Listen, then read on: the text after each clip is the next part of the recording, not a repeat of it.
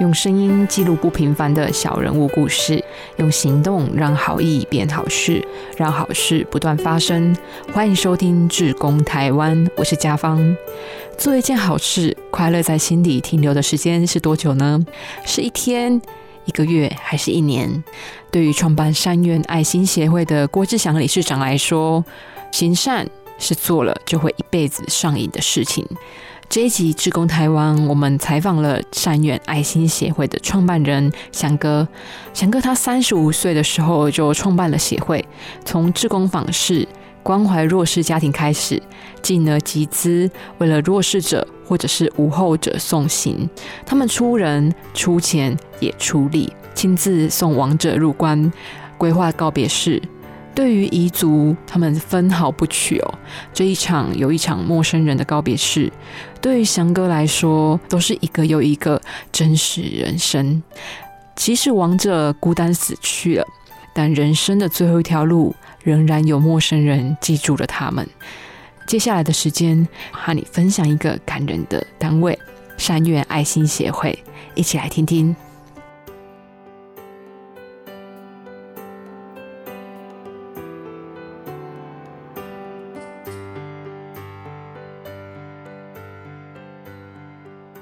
一般人听到善愿爱心协会提供无偿安葬的服务，第一个反应可能会想说：“哎，怎么可能啊？”那今天我们就邀请到郭志祥理事长，他也是善愿爱心协会的创办人，来和我们分享哦。好，那我们就先请祥哥来和听众朋友们打声招呼，也请你聊一下自己的故事，又是什么样的因缘际会让你成立了善愿呢？啊，主持人、各位听众，大家好。我是中华民国三年爱心协会志工郭志祥，好，呃，三年爱心协会是我在民国八十五年二月份成立，啊，那个时候大概是快要三十六岁了哈。那三年爱心协会成立是我人生旅途的一个意念了哈。那应该说从我人生旅途的意外开始谈起。我在淡水念书的时候是念三专，那时候叫私立淡水工商管理专科学校，那我是念观光系。那有人说，呃，叫做牛津实验哈。那我在念书的时候，有一个同学哈，他因为家境比较清寒，他在淡水一家很有名的海鲜餐厅打工，就扛啤酒，然后端盘子，然后送菜、洗洗碗盘。后来有一天，他可能比较瘦小，他就倒下去。啊，送到淡水有一家医院，啊，医生说这是胃穿孔，马上要开刀，不然会有生命危险。后来他妈妈从屏东哈赶到呃淡水来，他看到他儿子这个样子，他几乎哭倒在医院。呃，他说他没钱。那那时候想说，我念书的时候就是在那个花海报，就是建筑海报，有一些建地都是那个预售屋。哎，那时候你就在打工了吗？对，我那时候是打工。那打工我是工头，就是负责跟建设公司联络，然后他们有新的建案推出预售屋会印海报。然后我们去帮他发海报，发到信箱啦，哦，大部分都是塞信箱，希望让更多的民众知道这个信息来买房子。我记得那个时候一张八开是两毛半，哦，那每个同学都花两千到三千张，等等于是每个同学可以赚到五百到七百五。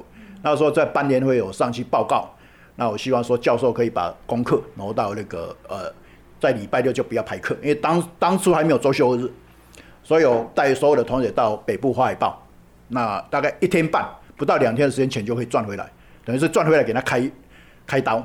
后来这位同学变好了以后，呃，他有一天比较神秘来找我，他说：“哎，是不是你可以到我这边？哈，他想要呃有事要跟我聊。”我说：“好啊。”那我就让他租呃那个租屋处哈，他就拿出一颗呃很大的苹果说送给我。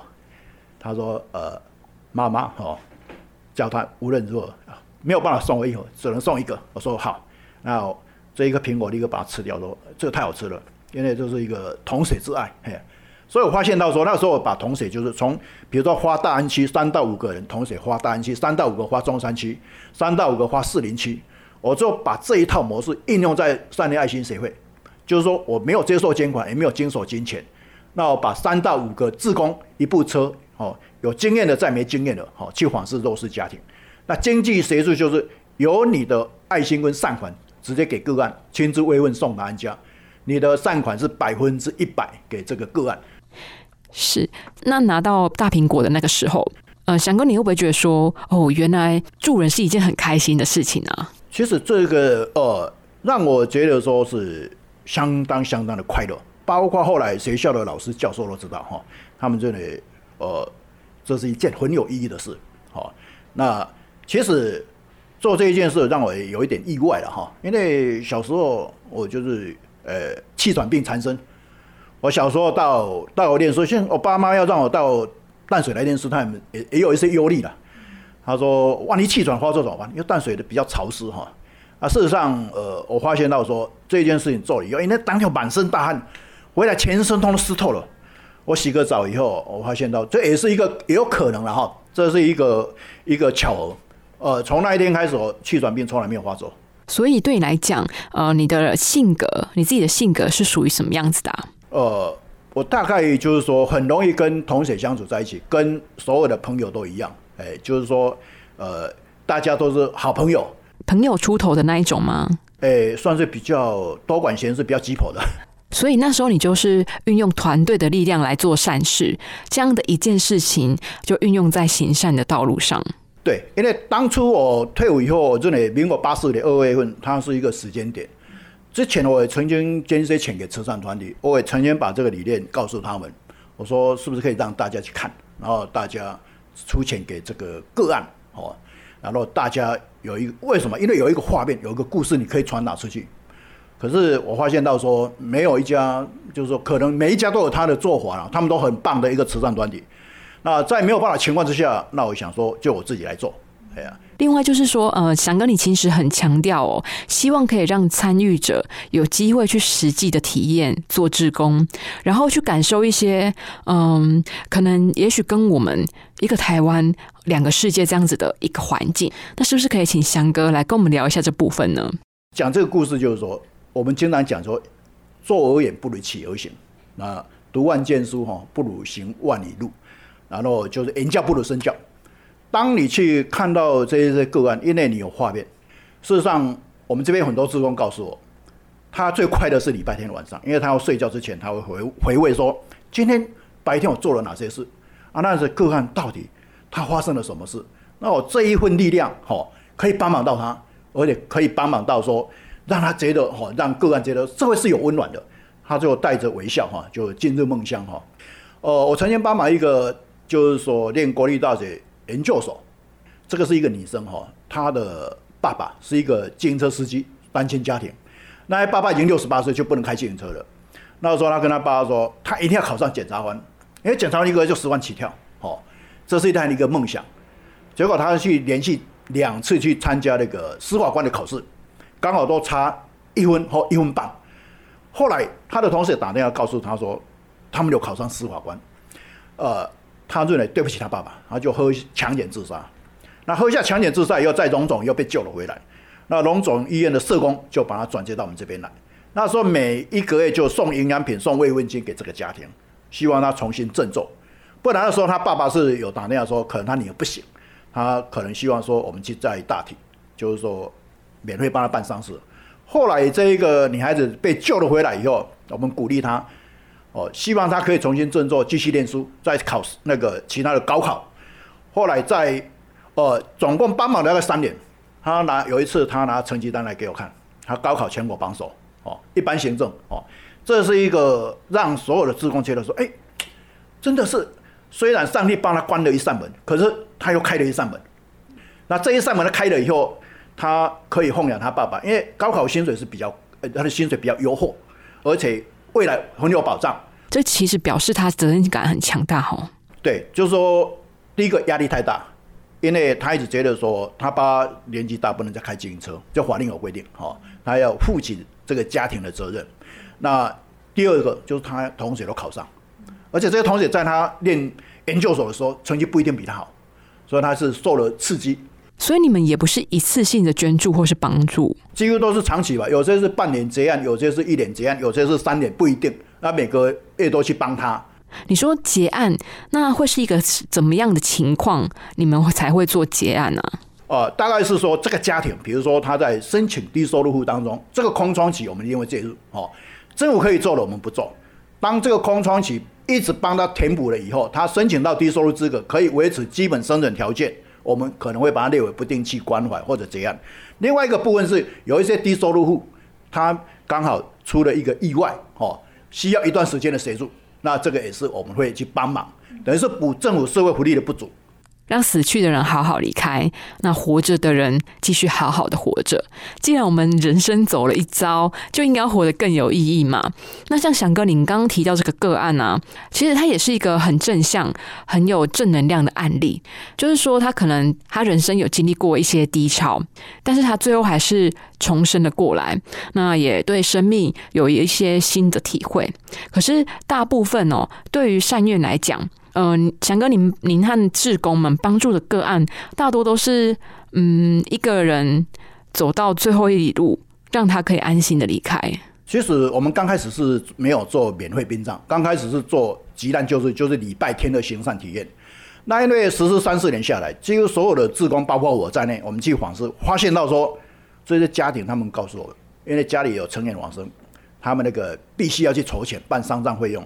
你说比较好的，可能跟亲友借钱，亲友借钱那是不需要利息。那很不幸的，有一些有跟钱庄借钱。那将来就是说，为了这一笔丧葬费用，等于是让这个家庭你没有办法重新站起来。事实上，这不是往生者的一个愿望哈。事实上，我们讲的送往迎来，我们虽然送的是一个往生者，事实上迎来的是生者的希望，因为他没有毫无负担，他可以在从社会上重新站起来。我觉得这个就是一个很好、很好、很宝贵的一个资源哦，让他们可以就是说重新再去工作哈，然后重新可以赚到钱，不用为了这个有所负担。你印象中有没有一两个是案例哦，是让你嗯很感动的？就是虽然说送走了一个往生者，可是这个家庭却得到了一些帮助或者是改变。事实上，如果有讲比较最接近的是一百零五年的年底哈。当时在呃马祖北干哈啊有一个阿兵哥死了五十年哈，那一直没有办法回家。那当初就是一个有一个呃马祖汉他们有个脸书叫马祖捍卫战术哈，他是请求我们这边的协助。他说他们有一个老学长死了五十年，希望回家，可是因为一直没有办法，家属没钱。他说不要说单位去去签文，根本没有钱。但是透过那一个有一个叫做吴相关，他是一个军官，他退休，他住在北干。有一次他回去探亲的时候，发现到说在马祖北干的中心公园有一个乱葬岗，就是荒烟蔓草啊。突然之间他有发现到说有一个坟墓，他写了一个呃民国五十七年哈，就是往生的一个阿兵哥叫上等列兵哈徐坤虎，那几年几月几号，基隆人都写得很清楚。那有一个叫做吴正武先生，他也是我好朋友，他是就是说呃把这拍就是说吴相关拍照片给吴正武，那吴正武先生以前是在马祖北干服兵役，然后就把这个照片抛到那个马祖捍卫战术脸书，好，那这个有一个范范先生，他是一个副台中的副建师，他就主动跟我联络说，是不是可以让他回家？因为打了所有 N 通的电话，没有任何一家慈善团体可以帮到他，他说。后来苹果日报记者说可以找上面，然后打电话我就说好，我们帮他。一百零六年的二月二十六号，我们搭飞机，为什么搭飞机？因为船都没有办法开，因为海气象不好。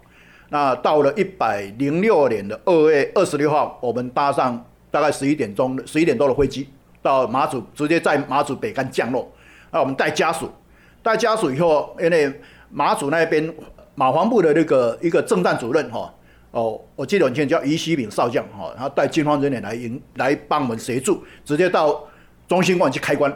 事实上，我们下去的时候大概要走十来分钟，因为都是荒烟蔓草，要拿镰刀了，要扛那个锄锄头哈，还要带一些那个工具，然后一直劈那个草。大概走到下去以后，发现到时候，哎，就发现那个坟墓了。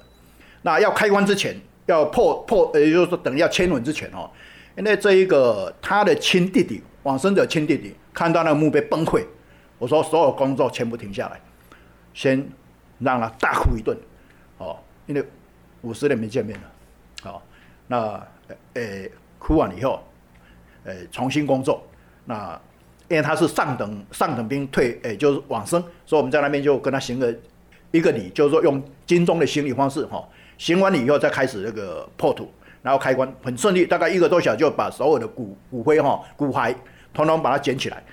很多人都说这可能五十年他已经没有东西可以捡了，事实上没有，全部统统都很完好如初。其中让我印象太深刻了，他的脑这边头部这边有一个弹道痕，哦，显然以我们的判读。可能有几个迹象，他不是自杀的了。可是已经过了五十年，就是已经不可考了。但是他弟弟经过这五十年，心里对亲情的感动还是在的。哦，对，因为他一直想要让他回家，一直当初他为了找这个哥哥啊，他的还有一个弟弟，以前当兵的到马祖去找，我通通没有。那当初去问那个金钟，因为那个时候在戒严时期，根本问不到，你完全没有办法。所以等了等了五十年了。那等了五十年以后，我们去把他带回来。他最让我印象深刻是他的双脚还穿着一双有如全新的黑色袜子，哦，虽然那个脚都已经变成细骨，从那个袜子到下来，通通都是细骨。那两双那一双袜子完好如初，就好像全新的，表示说他要回家了。哦，那因为那个按照习俗，我们那个师傅自宫，他就请他在那边用铜板在那边宝贝。那他他会说这个墓碑这么的小，铜板会不会？掉下去，我们师傅跟他讲说不会，结果连续三个碑，通通圣，通通圣碑，就把他带回家，让那再过几天，三月三号哈，哦，呃一百零六年的三月三号，我们在那个呃基隆的殡仪馆帮他办一场免费的告别式，这一场告别式已经迟了五十年，但还是等到了，哎，参与这么多人生的送行哦。或许你们只是参与一个人人生的最后那一里路，可是对翔哥你来说，你看到这么多的离别啊，可能是很多不一样的状况。也许家庭是怨对的，也有可能。那对你来说，人生有没有一些新的体悟啊？事实上，如果要把它归纳哈，这是一个很温暖的人生功课。每一场告别式面相都不同，等于说在告别式里面，你可以发现到说如何跟。往生者好好说再见。我大概把它分成大概四个部分，就道谢、道歉、道爱、道别。我们得建议所有的家属，在已经是最后要盖棺之前的一个离别，可以讲几句话。呃，很感，就是说家属大概我们可以跟他提醒，比如说道道谢，感谢他以前为你你们所做的一切；道歉，如果有做什么不好，请他原谅。道外，事实上。因为家人嘛，每个都是相亲相爱的啊，没有说什么有什么怨对放不下的。那道别就是在这人生最后一个关键时刻，用几句话跟他道别，祝他往生西方极乐世界，或者回到天主的怀抱。这是一个每一个故事面相同的不同，但是呢，这一些故事它都是我们的人生的一个心灵老师，完完全全都是。那你曾经为往生者掉过泪吗？其实这个哈，你问的很好，这是一个每一场告别式，我就去参加，都是理性跟感性的拔河。因为在理性上，我必须要做好我的工作，好好的送走他们。你不能掉眼泪，因为你掉眼泪跟他们崩溃的话，那你这个事情就不用做了。所以理性一定要大于感性。事实上，有一个个案到我那一天，我差一点掉眼泪，那时候还还好忍住了，因为还好我忍住了，因为我要做好我的事情。在一百零五年的二月份。有一个社工，阳明医院的社工转接一个个案，他是一个五岁的小孩子，男生小男童，被他的继母给打死了。哦，那送到医院都已经死掉了。那在告别式，哦，我去看，就瞻仰他的遗容，就帮他做一个最好的服务。他的妈妈、亲生爸爸，哦，还有两个朋友来。那我看他那个大体，我就很难过，因为他全身伤痕累累，都是 O 青。然后他的头发右边，通通都是干涸的水迹，通通都水迹通已经干掉了。然后我跟那个小朋友说：“叔叔现在帮你变一个模式，哦，你等一下就会马上睡着，因为他眼睛是张开的，哦，这个小朋友眼睛是没有没有合起来。我说，叔叔帮你变个魔术，哈啊，你等一下就会睡着，你会化作菩萨，你会回到佛祖的身边，你要听我的指令，哦，我说一二三，然后从上面往下面眼皮就按摩大概二十秒，他眼睛就合下来，他的妈妈哈几乎哭到不成。”不成人形就是很伤心，但是也很感谢我帮他做了一个遗体的完整性哈，这对我来讲是一个基本功了。但是你好像每参加一场人生的圆满，对翔哥你来讲，这个阶段的任务就是完成了。那接下来你就是要继续调整心情，再进行再去进行下一个阶段的任务，对不对？对，因为事实上每一个故事哈，通通不一样。那你会觉得说我今天做这个好事，哦，我。已经帮忙到他们。有时候如果遇到一些呃比较灵异或嗯，想跟你会害怕吗？呃，应该讲比较怕坏人嘛，这个没什么好怕的。那有时候呃，你说往生者已经习惯了，那事实上完完全全不会忌讳，除非说法定传染病，那法定传染病也是殡葬顺序要颠倒啊，可能要先火化，然后再做殡葬的一个。那你说这些个案，目前以台湾呐哈的化妆技术，在洗穿化验部分都做得蛮不错，所以基本上。呃，即使我大体看的蛮多哈，大概不会有所害怕，也知道说有时候我们要去跟家属解释说，比如说他脸色泛黑，他是因为严重的肾脏病死掉，眼那个你的皮肤就会变黑色；如果是脑溢血死掉，皮肤会变紫色，就好像茄子一样；如果是肝癌死掉，那个皮肤可能就变蜡黄啊。有时候我们要跟家属解释，不然他会认为说是不是我家没钱，所以随便处理。所以我觉得要有智慧处理的，反而是活着的人耶。就是说，离开的往生者，善愿是以很尊敬的心情去帮他处理他人生的圆满，但是呢，还要面对家属。那虽然我们提供的是免费的丧葬服务。但是我觉得很多人心里还是会有一些疑虑，呃，或是会觉得说，哎，是不是我们没有钱，然后你们就随便处理，或者是什么样子的？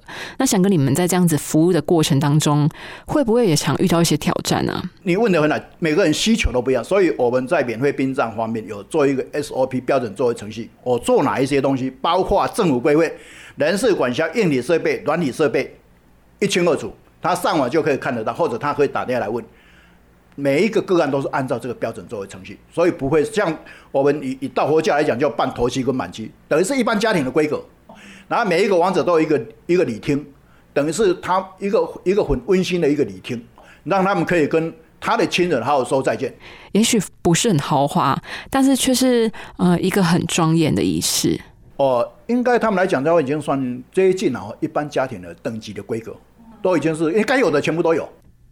那像协会做了这么多的服务，可是你们对于募款的部分是没有很积极的。那是因为善愿强调的是募人而不是募款这样子一个的想法吗？因为呃，这个团体是没有接受外界捐款。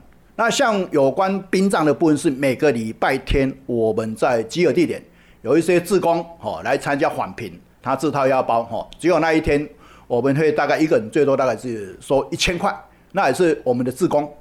其他我们没有啊，如果钱我们这里说已经够了，我们不需要，也没有必要去说，哎，我们这一边哈需要呃存断，因为钱是拿来用的，等于是我们的自工，除了募人不募款以外，我们叫做没有经手你的钱，也没有接受监管，直接善款，我们马上就百分之一百，没有任何一块钱是行政费用。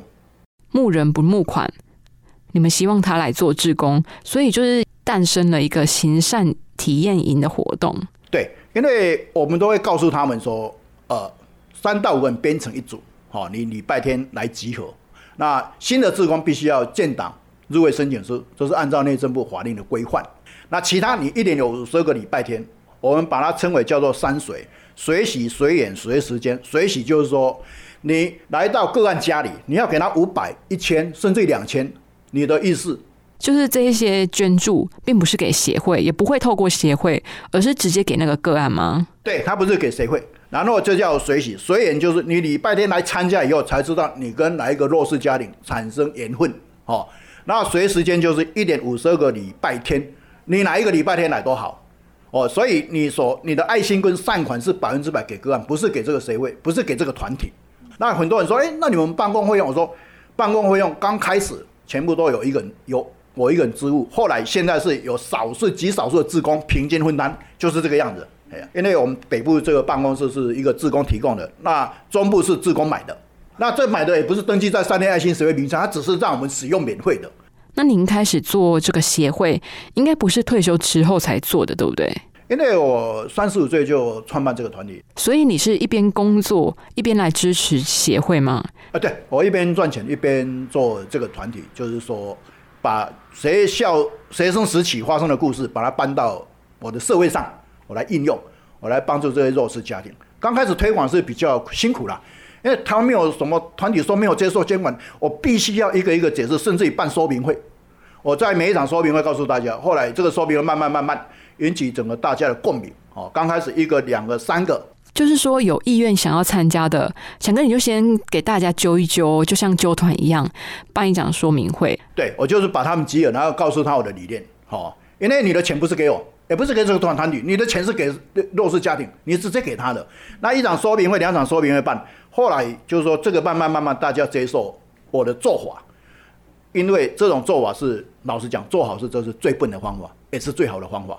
因为你必须要到家里面去，礼拜天哈，你要去呃，比如说夏天呐、冬天呐，你都要来参加这个团体接受那个呃指派哦，三到五个人一组嘛，这是一个呃最好的方法。那最笨的方法就大家说，哎，啊，你如果监管给其他慈善团体就没有这个问题嘛。可是我们这边叫做理念的结合，不是宗教的结合。大家认为你想要亲力亲为，我们都欢迎来加入。我这边没有宗教，没有基督教什么，没有佛教，没有道教什么，一个一个就是没有宗教的分别。对，也没有办法算命，也没有通灵，什么都没有，全部都是一个理念的结合。那那在嗯，翔哥，你一直想要做好事、做爱心的理念支持下，有没有遇到一些挫折啊，或者是被泼冷水的时候呢？事实上，如果比较大的呃一个困扰，是在民国一百零四年的一月份，因为很多的业者检举我们。说我们没有殡葬证照，怎么可以帮穷人免费办丧事？那那时候，呃，大概包括我在内，引经据典，向政府表示我没有违法，不是说你同情我，而是我根本没有违法。后来，呃，内政部重新解释，哈，他本来第一次解释是说很清楚，我们是违法。是可以有划者可以划钱，像你们帮往生者做服务的部分是没有跟殡葬业者做结合，是你们自己做的，因为我们全部自工做，没有给委托给任何殡葬业者，所以当初我找了大概十四家的卫星工厂，我也找他们来开会，哦，像呃人力公司的啊，就这大体的，啊，后来找他们来开会以后，就是说这一些卫星工厂，他们觉得，哎，奇怪，台湾有史以来大概第一个，哦，做殡葬不是一个殡葬业者在做的，哎。那我把他们所有的卫星工厂都集合在一起啊，包括像花花店的、棺木店的这些大体的、商战百货、引魂送金、宏观开户，像这一些我把它集合在一起，我跟他们开个会，马上马上就 OK 了。就是大家可以认同你的理念，大家相当的认同。这些很让人感动的故事，我们常都会觉得说啊，嗯，协会怎么会有办法支撑下去啊？因为善愿没有捐款。那又是免费帮弱势的人做这样子的服务，是因为你们有一些固定的支持者吗？呃，应该说每个礼拜天来参加自工有固定的自工，他们相当热衷。有时候我跟他们讲说，其实你一个月来一次就好了。可是他每个礼拜的我没有办法，每个礼拜的话做好之后我没有办法。那他们也可以来参与帮往生者做告别式这样子的志工服务吗？哎，对，因为我们都有一个问卷调查，你任何新的志工哦，我们的问卷调查说你愿不愿意来学习这个殡葬，来作为服务免费的殡葬弱势家庭服务哦，你愿不愿意来做访调、访视调查，那是属于行政体验哦。那这个资料新的志工我们就会建档，他基本资料里面就有这个问卷调查。啊，你如果愿意学习这些东西，太好了哦。但是当然要有给他心理建设，因为之之前也曾经他很热心想要来呃做殡葬职工，结结果他一看到大庭，他回去哦要要去收金还是怎么样，这这我们也不好意思哎，所以要有还是要有一定程度对这一些个案有一定程度的了解哎。翔哥，你对于生跟死是怎样来定义或是解释他们呢？死亡哈是一个宇宙自然的脉动。你之前好像有说过，生是偶然，死是必然。生本来就偶然，你可以生，你可以当人这是偶然，你不可能你说生生世世都当人不一定啊。那这死是必然，就是生下来以后，大家都知道有一天我们会死掉，没有一个人例外，包括上次总统，下次换夫走卒，通通一样。那这就在这一段时间，你在人生当中，你如果活得精彩，你如果让可以有一到了老龄，可以有一些回忆，甚至于你说将来你那个已经失智症的了哦，可是凡走过必留下痕迹，你做过的这个是。这个一定是抹灭不掉的。当然，这是追目前以我们来讲是追求快乐的前年。但是如果有一天老了，你可能忘了，有人问你说：“哎，你以前曾经做过多少好事？”我可能失智了。可是至少在目前的这一段回忆是值得大家，包括我的所有的职工，都是很感动的一个回忆。那你的家人支持你做这样子的事情吗？呃，如果说是把它分这个样子，我的兄弟他们是这里说：“哎，你要做什么？只要你想做就去做。”那家人是认为说你把家庭顾得 OK，那你要想要去做什么事，等于是行有余力再去做这些事。那目前这个部分是我的家庭大概也也都是啊，不敢说百分之百支持，但是呃，我常常讲一句话，对我的形容是闽南话叫做“心挖不糊贼”了哈，啊，日记平安鬼。那你说我大富大贵也没有，但是也不愁吃穿了。大概 事实上现在也应该算是以以我的年龄来讲了哈，很多人都已经退休了哈。那我是觉得说，我现在工作上如果还还可以做到一些生意了哈，都已经算是福报哦。用这种思想跟概念，然后大部分的时间呃有空啊，对会所这边就是帮忙弱势家庭。我想这是一个一个做这件事情，应该讲是我对对我来讲啊，应该是蛮蛮快乐的。在节目的最后啊，且也想进一步的请教翔哥，请教两个问题哦。第一个就是呃，对于人生的圆满，你的看法是什么？人生哈，你说有时候不圆满也是一种圆满，因为不可能说一个人说他既有钱，身体又好，人长得高又帅或者又漂亮，集全世界所有的优点于一身，那是不可能。就像人生一样，你百分之百不可能圆满。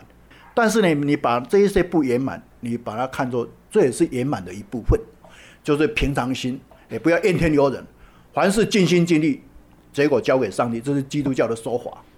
那如果佛教的话，就是我们认为就是活在当下，因为明天发生什么事，没有人会知道。但是今天就是把它做好，做完。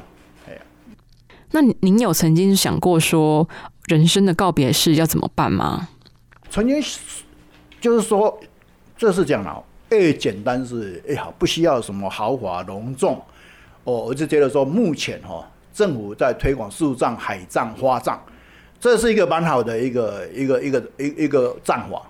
那我在思考说，未来了哈，我的呃告别式哈，应该是几个好好朋友来就好可以了，不需要说什么劳师动众，那个是没什么意义的哈。因为呃，人生就是就这么一回事嘛。有老人，有小孩，花开花谢，人死掉以后又有新的人出来，这个必然的一个一个道理，就好像说，诶，如果用一个时间与空间的坐标，这是比较抽象的了。那时间跟空间的坐标点，一个是生，一个是死，所以呃，有一些呃宗教或者是比较习俗说，这也是为什么这小孩子会比较记得前世的事。但是这个坐标点以外就是死掉，所以生跟死，死跟生，这是这是一体的。但是只要我们就来说。把当下做好就好了，哎呀，好。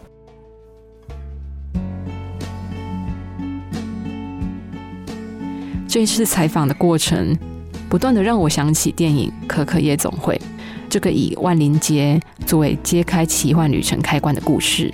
当中最让我鼻酸的画面，莫过于老艾碎念抱怨，但也总是无私借出物品给海特的奇恰龙。他因为被完全遗忘，所以灰飞烟灭的画面。死是必然，如果有机会做一些有意义的事，可能会留下难得的回忆。善愿爱心协会为弱势者还有无后者送行，没有任何条件地把祝福送给一个个陌生的亡者。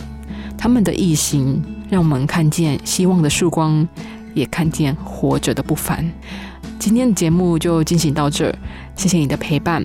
那下一集节目呢，我们有翔哥，还有协会的理事长，也就是翔哥口中的天堂的接待员，来和我们继续分享。那如果你听完今天的节目，有一些心得想要和我们分享，欢迎上古典音乐台的官网。或者是脸书粉丝专业留言，希望今天的节目对你有一些收获和启发。我是家芳，每个礼拜二晚上六点半继续和你分享更多故事。那我们就下期节目再见喽，拜拜。当你一旦投入志工的行列之后，我觉得是自己收获最大。本来以为我们志工都是给付出的人，其实我们不是。只给爱的人，而是我们其实是被爱的人。施与受一同蒙福，车王电子邀您一起共创志工台湾。